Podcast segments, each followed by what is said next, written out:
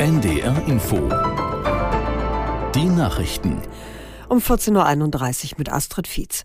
Wer für Anfang kommender Woche einen Flug gebucht hat, muss möglicherweise umsteigen. Die Gewerkschaft Verdi hat das Lufthansa-Bodenpersonal zu einem rund eintägigen Warnstreik aufgerufen. Aus der in der Nachrichtenredaktion Wolfram Dietrich. Von Dienstag früh 4 Uhr bis Mittwoch um 7.10 Uhr soll der Ausstand dauern. Wie die Gewerkschaft Verdi heute mitgeteilt hat, sind sieben große Flughäfen in Deutschland betroffen.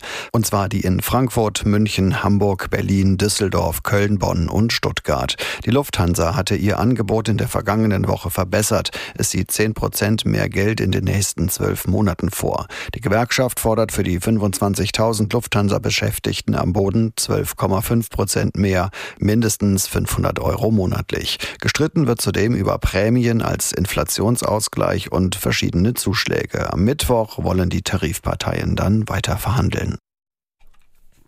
Die Verbände des deutschen Mittelstands fordern, dass das Wachstumschancengesetz schnellstmöglich verabschiedet wird.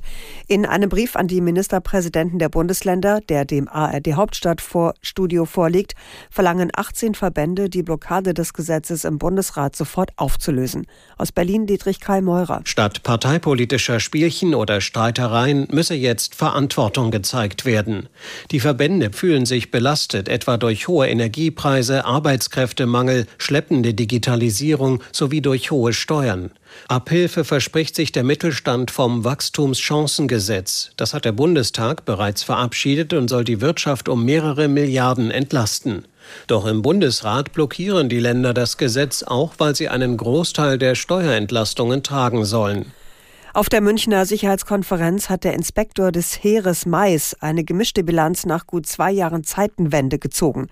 Man habe große Fortschritte gemacht, sei aber noch nicht am Ziel, sagte der Chef des deutschen Heeres im ARD-Interview.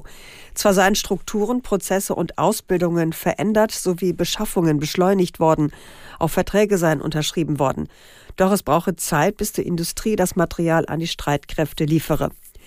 Mais hatte unmittelbar nach dem russischen Überfall auf die Ukraine bemängelt, dass die Bundeswehr mehr oder weniger blank dastehe. Die Bundestagsabgeordnete Wagenknecht fordert, dass kleine und mittlere Renten nicht mehr besteuert werden. Der Staat greife älteren Menschen immer tiefer in die ohnehin schmale Geldbörse, kritisierte die Vorsitzende der Partei Bündnis Sarah Wagenknecht.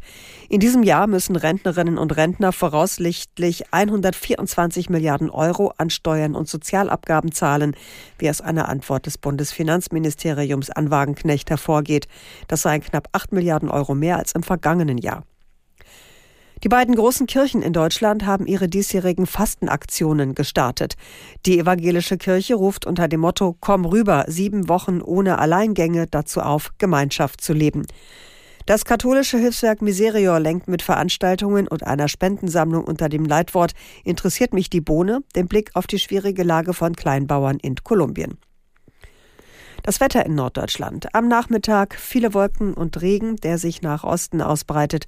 Höchstwerte 6 bis 12 Grad. Morgen ebenfalls dicht bewölkt und zeitweise regnerisch bei 5 bis 11 Grad. Und die weiteren Aussichten am Dienstag meist stark bewölkt und teils Regen 6 bis 10 Grad. Am Mittwoch Regen bei 7 bis 11 Grad. Das waren die Nachrichten. NDR Info Podcast. Jetzt. Die Korrespondenten in London. Heute mit Annette Dittert. Hallo. Und mein Name ist Christoph Brössel.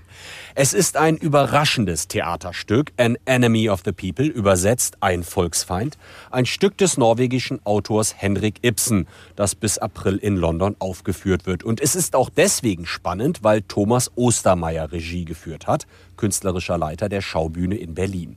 Und ich finde es auch deswegen interessant, mit Blick auf die Schauspieler in der Hauptrolle Matt Smith, den viele wahrscheinlich kennen aus der Serie The Crown. Dort spielte er den jungen Prinz Philipp. Es ist eine bemerkenswerte Geschichte. Es geht um Wahrheit, Freiheit und öffentliche Meinung. Es heißt ein heißes Eisen, sehr aktuell. Und du, Annette, warst bei der Presseaufführung. Mehr dazu später. Mhm. Zunächst